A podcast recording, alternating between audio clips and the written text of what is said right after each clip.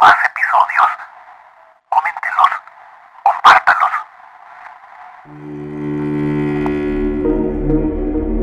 Producciones Poetaria.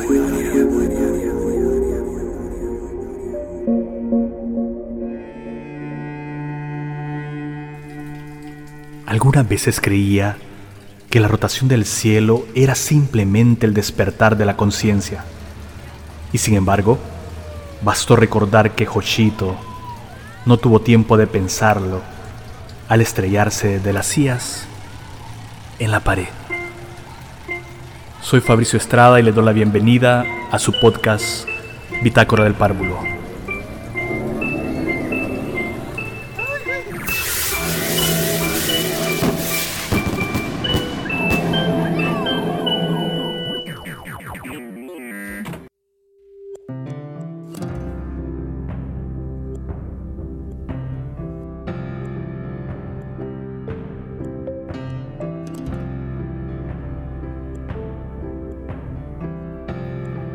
El maese Nicolás es el barbero y gran amigo de Don Quijote de la Mancha, el mismo a quien le quita la vacía, creyendo que era el yelmo de Mambrino.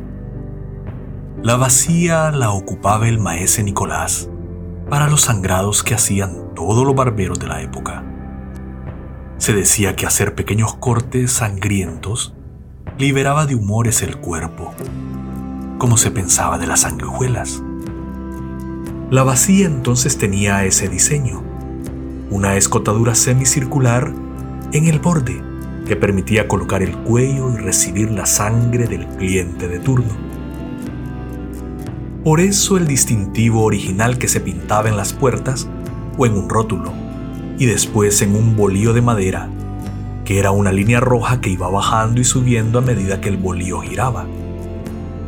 Hoy las barberías lo pintan de azul blanco y rojo. Antes solo era blanco y rojo.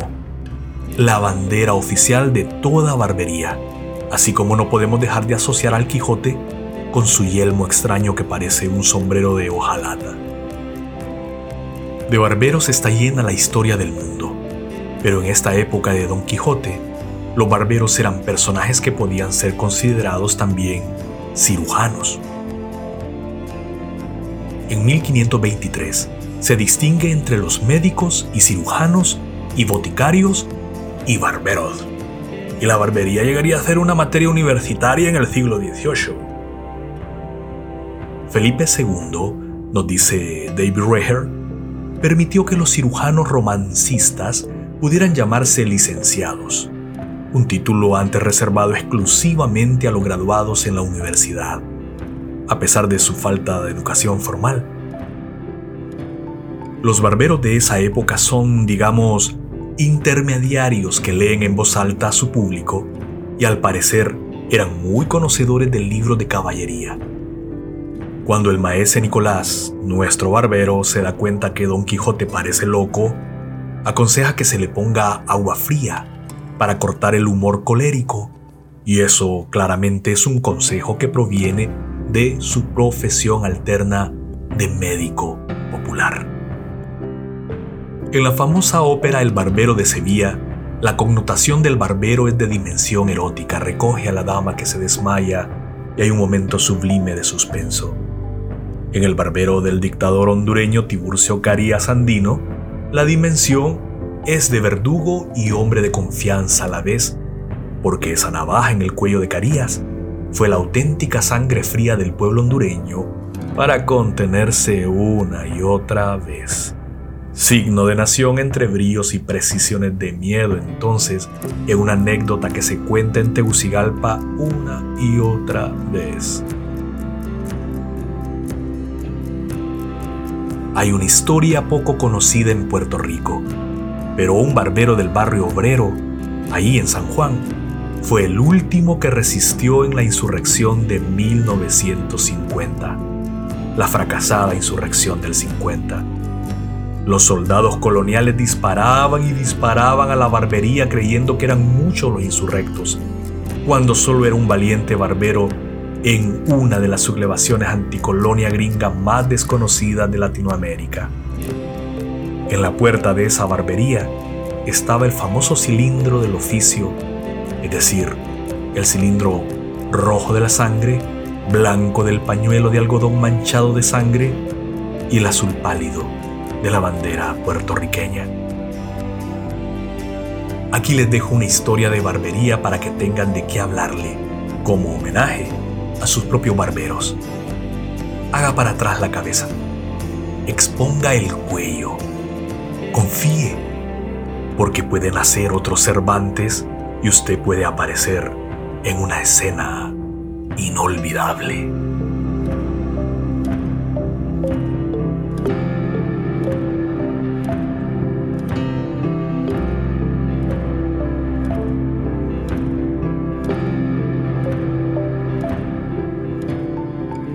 Episodio 101. Cuando Héctor Lavoe fue Juan Gabriel.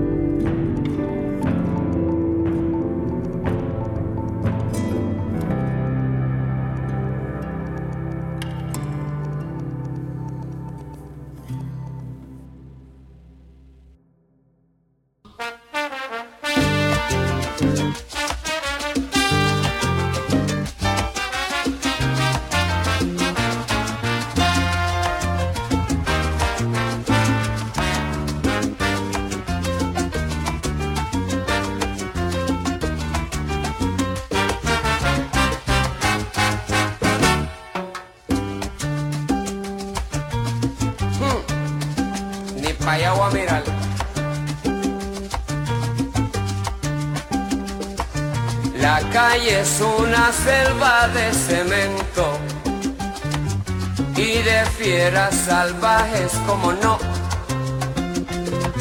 Ya no hay quien salga loco de contento. Donde quiera te espera lo peor. Héctor Lavoe me dio la bienvenida a la isla, haciéndose pasar por Juan Gabriel. No, no estoy mintiendo. Era un sábado con parroquia llena en la barbería de Irán, en Barahona, Morovis. Mi suegro José Maldonado me llevó desde ese momento hasta ahora. Es ahí donde me recortó el pelo. Es Irán. Pero cada pelo caído tiene su precio en la barbería de Irán.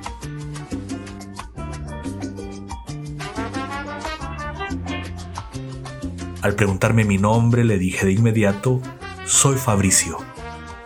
A lo que él replicó, Patricio. No, Fabricio, le aclaré. Diablo. Me quedó viendo de lado como afinando el oído. Patricio. Patricio. Jauricio. ¿Es así? ¿Cómo fue que dijo? No la escucho. No, respondió uno de los viejitos que ya Ay, se pero- había interesado en el asunto y que esperaban turno. Jayo.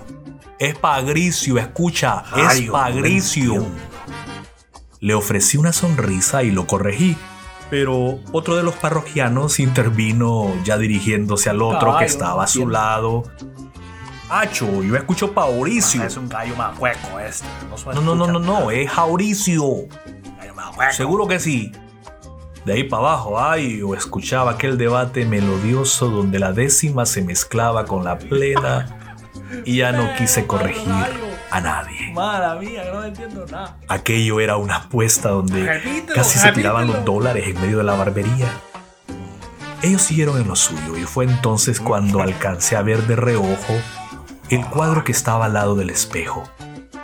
Era Juan Gabriel, sí, pintado al óleo, solo que con unos lentes ochenteros y unas solapas doradas en su camisa de largo cuello en B. Unos días antes había fallecido el divo mexicano, así que comprendí que en cualquier barbería que se preciara de pertenecer al vibrar popular, habría un homenaje muy sentido por la pérdida.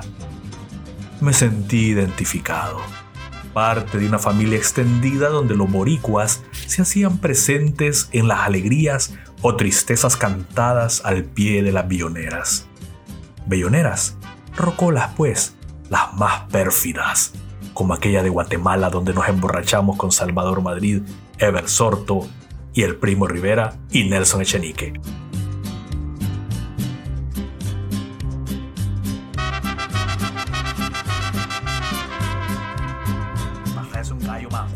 Sin pensármelo dos veces, y mientras la discusión por mi nombre subía de tono, le pregunté a Irán que si le gustaba mucho la música de Juan Gabriel, ya que hasta un cuadro de él tenía en su trabajo ahí al lado.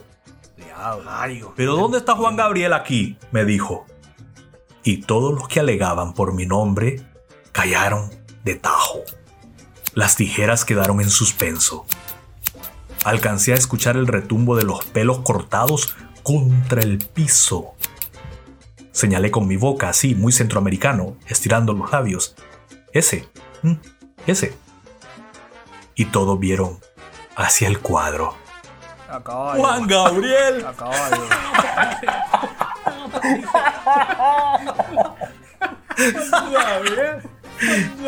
Las carcajadas eran un aleteo de gallos. Una banda de coquí borrachos a medianoche era el boceteo perfecto en medio de una cabalgata. Juan Gabriel, dijeron todos a la vez. A las mías que será Juan Gabriel. Ese es Héctor Lavoe, chico. Yo sentí que me hundía en la silla.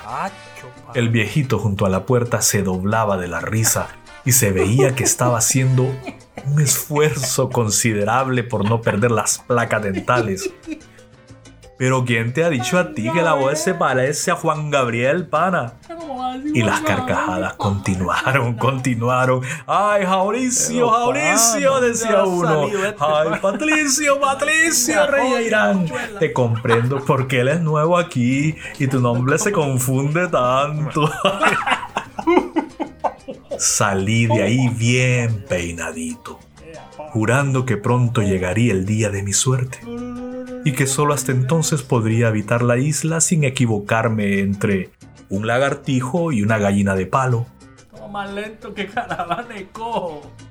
Con Irán nos seguimos riendo recordando ese sábado. Y desde entonces, él se ha convertido junto a Pepito, mi suegro, en mis interminables fuentes para conocer el Puerto Rico profundo. Sus voces, sus canciones, sus paveras incorregibles.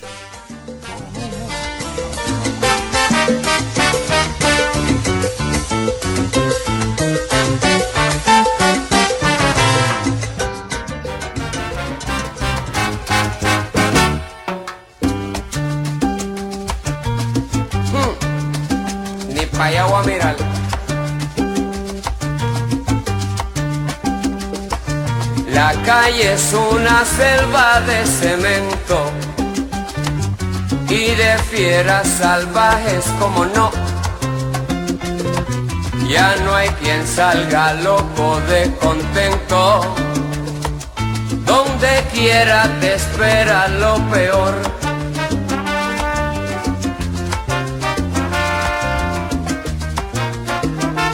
Donde quiera te espera lo peor. Juanito Alimaña con mucha maña llega al mostrador, saca su cuchillo sin preocupación, dice que le entreguen la registradora, saca los billetes, saca un pistolón, sale como el viento en su disparada. Y aunque ya lo vieron,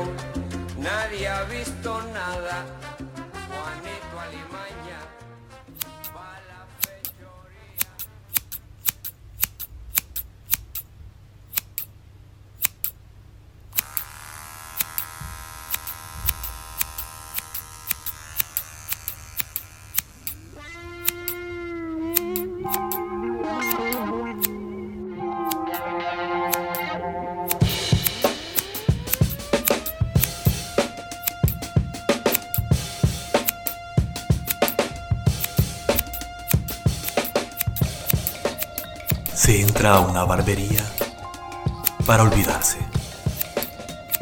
abandonarse a las manos frías y al filo preciso de la tarde, dejar pasar para ver Lluvias negras y blancos signos atrás del párpado en reposo.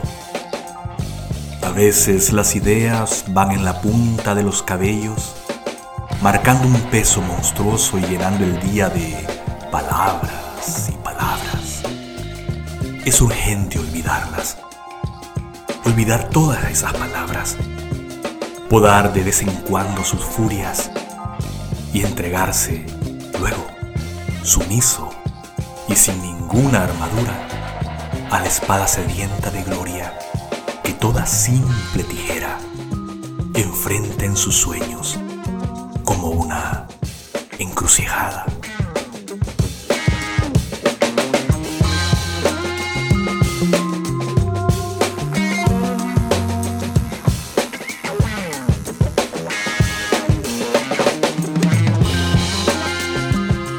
Fígaro duerme en la encrucijada,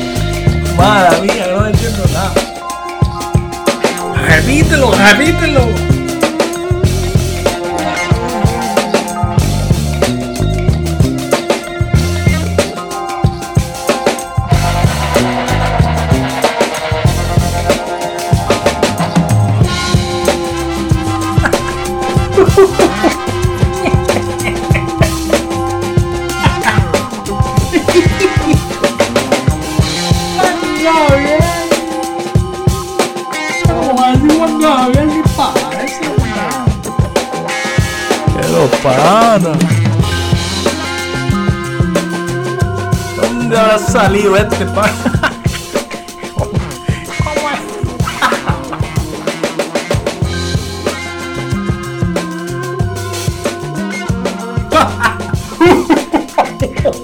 Como é?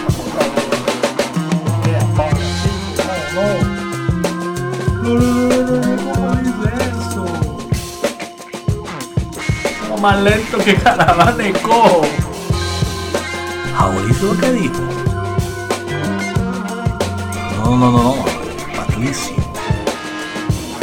Patricio, Mauricio. Mauricio.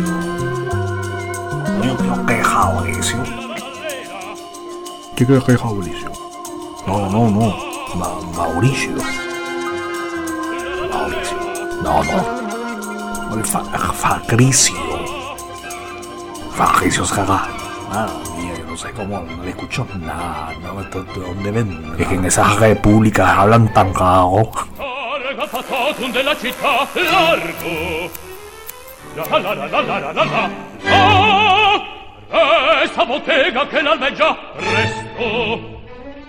La la la la la la la la la. Ah! Ah, bel vivere, bel